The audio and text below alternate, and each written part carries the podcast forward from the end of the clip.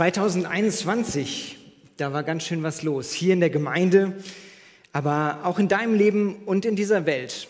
Lass uns doch mal reingucken, wie eure Antworten bei Mentimeter so waren, wie, das, wie ihr das Jahr 2021 so einschätzt. Und wir können sehen, für uns persönlich oder die meisten, die das von den 50 Personen angegeben haben, da war das Jahr ganz gut. Es gibt ein paar, bei denen ist es auch katastrophal gewesen, aber das, der größere Teil ist Richtung ausgezeichnet unterwegs. Und für die Gemeinde, da schlägt es ähnlich aus. Äh, da sind die Wellen ein bisschen größer. Das ist so unsere Einschätzung. Und weltweit gesehen sehen wir das Jahr 2021 innerhalb dieser 50er-Gruppe zumindest kritischer, eher katastrophal. Da gab es ja auch einige Schlagzeilen, die uns ganz schön umgehauen haben und ähm, die auch manches ziemlich verändert haben im Leben von vielen. Gar nicht so einfach, finde ich, ein Jahr auf so einer Skala von 1 bis 10 quasi ähm, einzuschätzen. Denn so ein Jahr ist ja doch etwas differenzierter.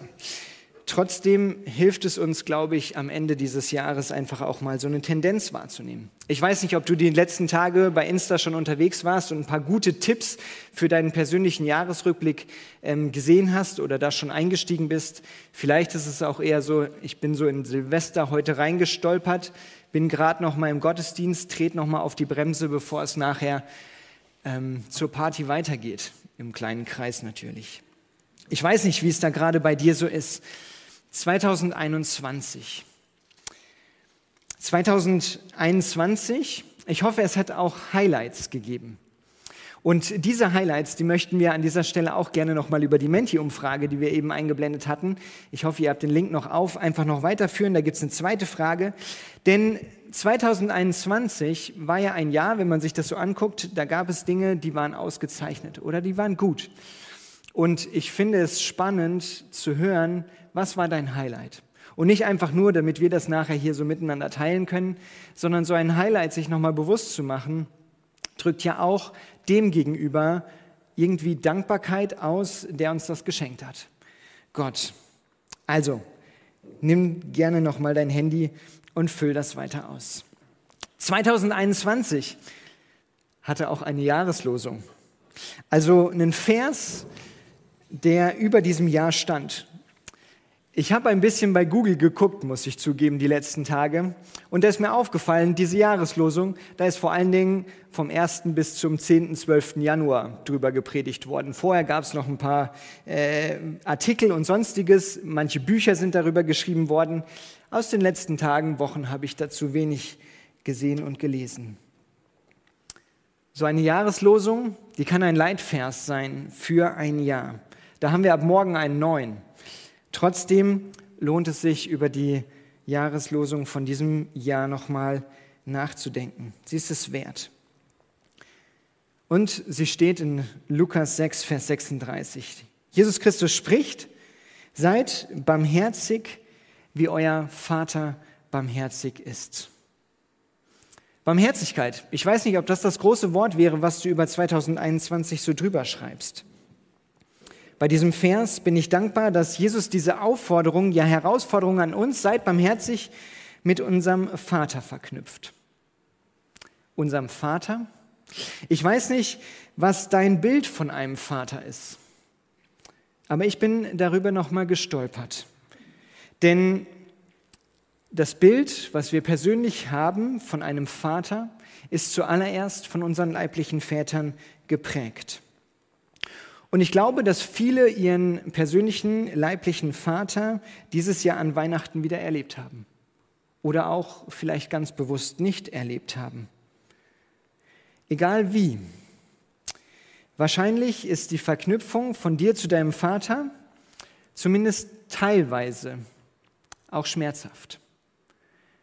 Nicht so einfach ausgezeichnet oder katastrophal teilweise schmerzhaft. Ich glaube, dass jeder Mensch irgendwie meistens eine Wunde oder von seinem Vater oder auch von seiner Mutter geschlagen bekommen hat. Das hoffentlich nicht im physischen Sinne, aber im psychischen. Da schmerzt etwas. Vielleicht weil er abwesend war, weil er nicht ansprechbar, zu soft, zu hart, zu fordernd, zu abwertend oder vielleicht auch ganz anders war. Und jetzt beschreibt Jesus an dieser Stelle Gott als einen Vater. Und vielleicht ist das erstmal für dich gar nicht so positiv. Trotzdem nutzt Jesus dieses Bild eines Vaters für Gott im Neuen Testament immer wieder. Aber er füllt es mit etwas Gutem. Jesus ist der heruntergekommene Gott. Das haben wir vor sieben Tagen miteinander gefeiert. Er ist heruntergekommen, um unser Bild von demjenigen, der unser Vater sein möchte, zu prägen. Und vielleicht, wahrscheinlich, auch zu verändern an den Stellen, wo wir ein negatives Bild eines Vaters durch unsere leiblichen Väter auch mitbekommen haben. Jesus ist gekommen, um uns diesen Vater vorzustellen, zu zeigen, wie er liebt, was seine Gedanken zum Leben sind, wie er sich für uns einsetzt. Und Jesus stellt Gott als einen Vater vor, der unser Vater sein möchte, der alles dafür investiert. Ein Vater, der eine nahe, eine enge Beziehung mit dir und mit mir haben möchte. Wow. Und dieser Gott, der ist ein naher und ein nahbarer Gott. Und Barmherzigkeit ist dabei eine Wesensbeschreibung, eine Eigenschaft, die unmittelbar mit ihm verknüpft ist. Und Barmherzigkeit als Beschreibung Gottes kommt nicht nur oder nicht erst im Neuen Testament durch Jesus vor, sondern schon im Alten Testament. 2. Mose 34 stellt Gott sich selbst so vor. Ich bin der Herr, der barmherzige und gnädige Gott. Meine Geduld ist groß, meine Liebe und Treue kennen kein Ende. Und auch Menschen, die im Alten Testament mit diesem Gott unterwegs waren, beschreiben ihn so. Und David zum Beispiel. Er bekennt es. Barmherzig und gnädig ist der Herr, geduldig und von großer Gnade. Barmherzigkeit. Ein Wort, was normalerweise in unserem alltäglichen Sprachgebrauch nicht so vorkommt. Deswegen nochmal eine kurze Beschreibung, die ich super finde. Barmherzigkeit ist ein erbarmendes Herz haben mit den Verwundeten der Gegenwart. Verwundete der Gegenwart. Mein Eindruck ist, wenn ich auf 2021 zurückschaue, Verwundete der Gegenwart, da gibt es viele.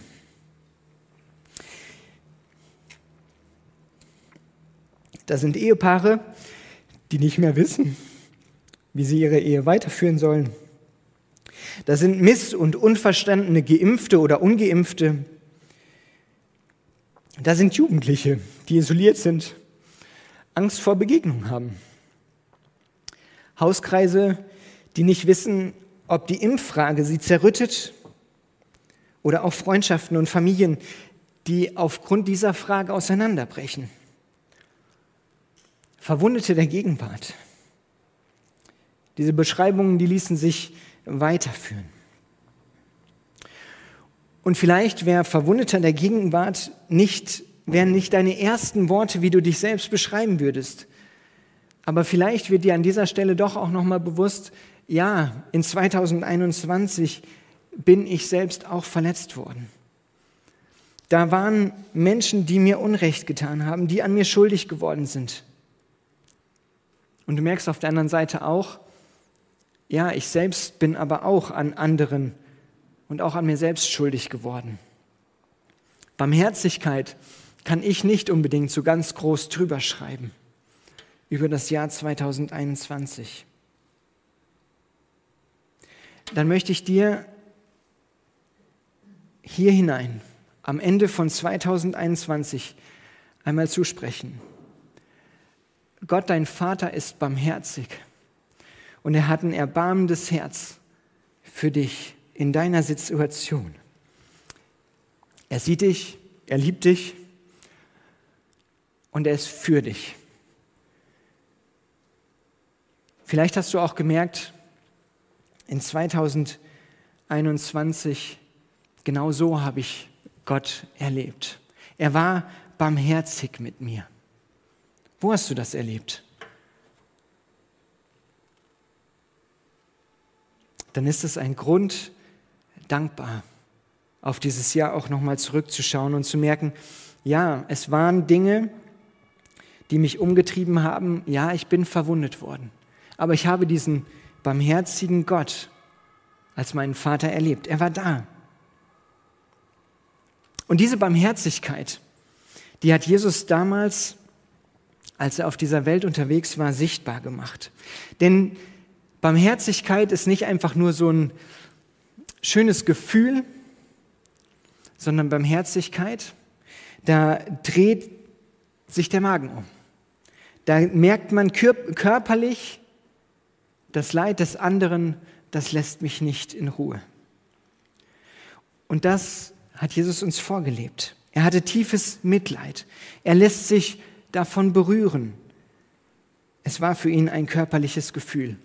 Und aufgrund dessen hat er gehandelt, voraussetzungslos. Er hatte keine Berührungsängste mit Kranken, mit Ausgestoßenen, mit Kindern.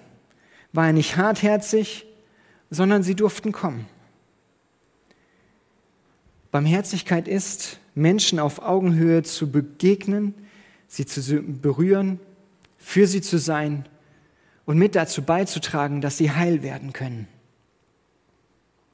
Sie vielleicht auch, wenn sie das bisher noch nicht hatten, in die Gegenwart Gottes zu führen und zu sagen, ich möchte dir jemanden vorstellen, der barmherzig ist und der dich sieht. Jesus hat sich den Menschen zugewandt, er hat gehandelt. Nicht als nette Beigabe, hey, ich habe da noch was für dich, ich sehe dich in, deinem, in deiner Situation, sondern es war sein Herzstück, es war sein Antrieb. Barmherzigkeit ist ein Ausdruck seiner Liebe. Gott wendet sich dir und mir zu in Jesus Christus. Das haben wir gefeiert vor sieben Tagen, dass er auf diese Welt kam. Weil Gott ein erbarmendes Herz mit uns als verwundeten Menschen hat. Jesus zeigte uns, wie Gott ist und er starb für dich und mich am Kreuz. Er besiegte den Tod und er ist auferstanden, er lebt. Und was für ein Privileg an Silvester, sich daran nochmal zu erinnern, wenn wir gleich auch das Abendmahl miteinander feiern. Für die Aussage Jesu in der Jahreslosung ist erlebte Barmherzigkeit die Grundlage. Mein Eindruck ist, das ist ein Prinzip, was bei Gott immer wieder so vorkommt. Er schenkt etwas, er lässt uns etwas erleben, er gibt uns etwas mit und dann nimmt er uns genau dahin mit hinein, in seine Geschichte. Und er wünscht sich, dass das, was wir erlebt haben, wir leben. Gelebte Barmherzigkeit wird. Gott tut uns Gutes, er ist barmherzig mit uns und fordert uns heraus, selbst barmherzig zu werden. Erlebte Barmherzigkeit zur gelebten Barmherzigkeit. Frei nach dem Motto, der Apfel fällt nicht weit vom Stamm, wie der Vater, so der Sohn, wegen mir auch die Tochter.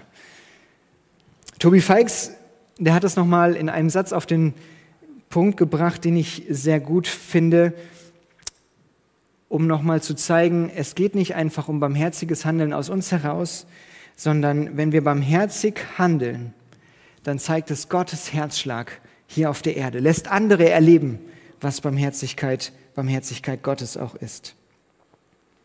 Du und ich, wir sind wahrscheinlich Verwundete der Gegenwart und sind auf Gottes Barmherzigkeit und auch oft auf Barmherzigkeit anderer Menschen angewiesen.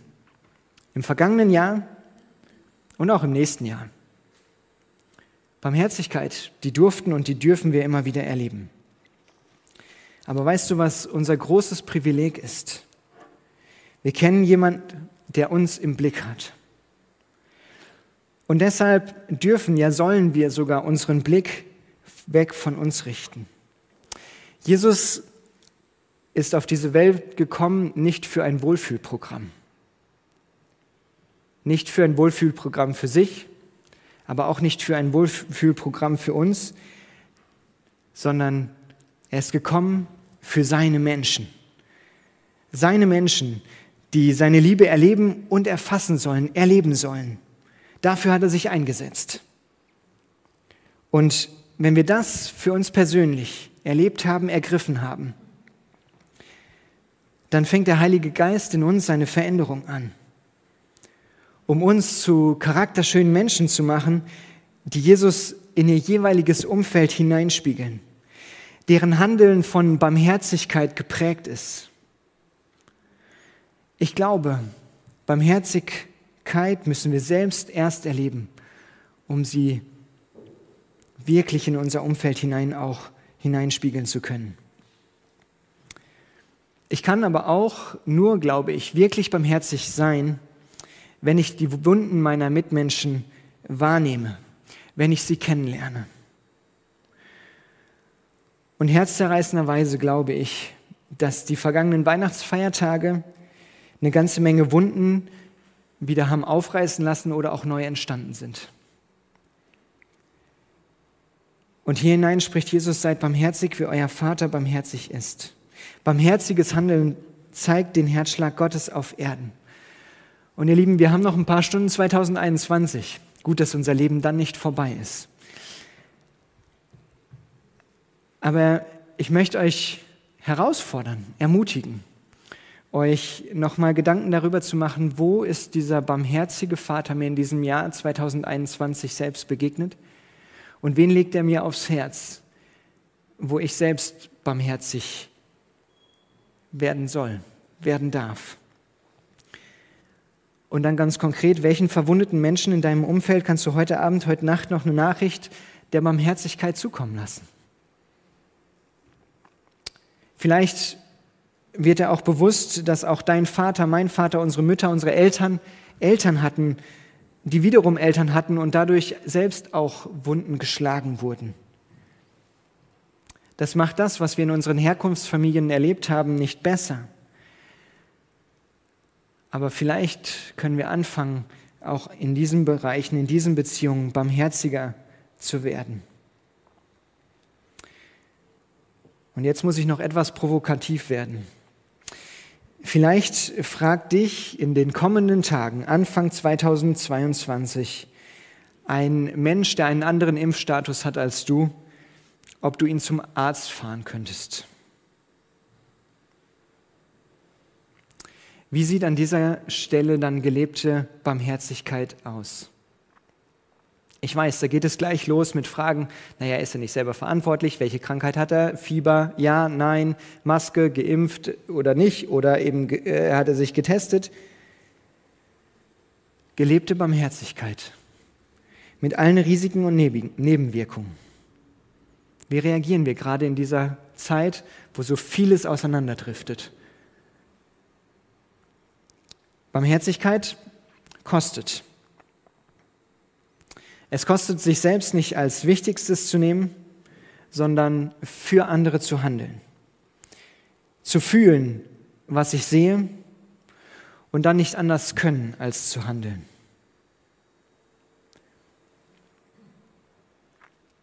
Gott hat in diesem Jahr 2021 barmherzig gehandelt. An dir und an mir.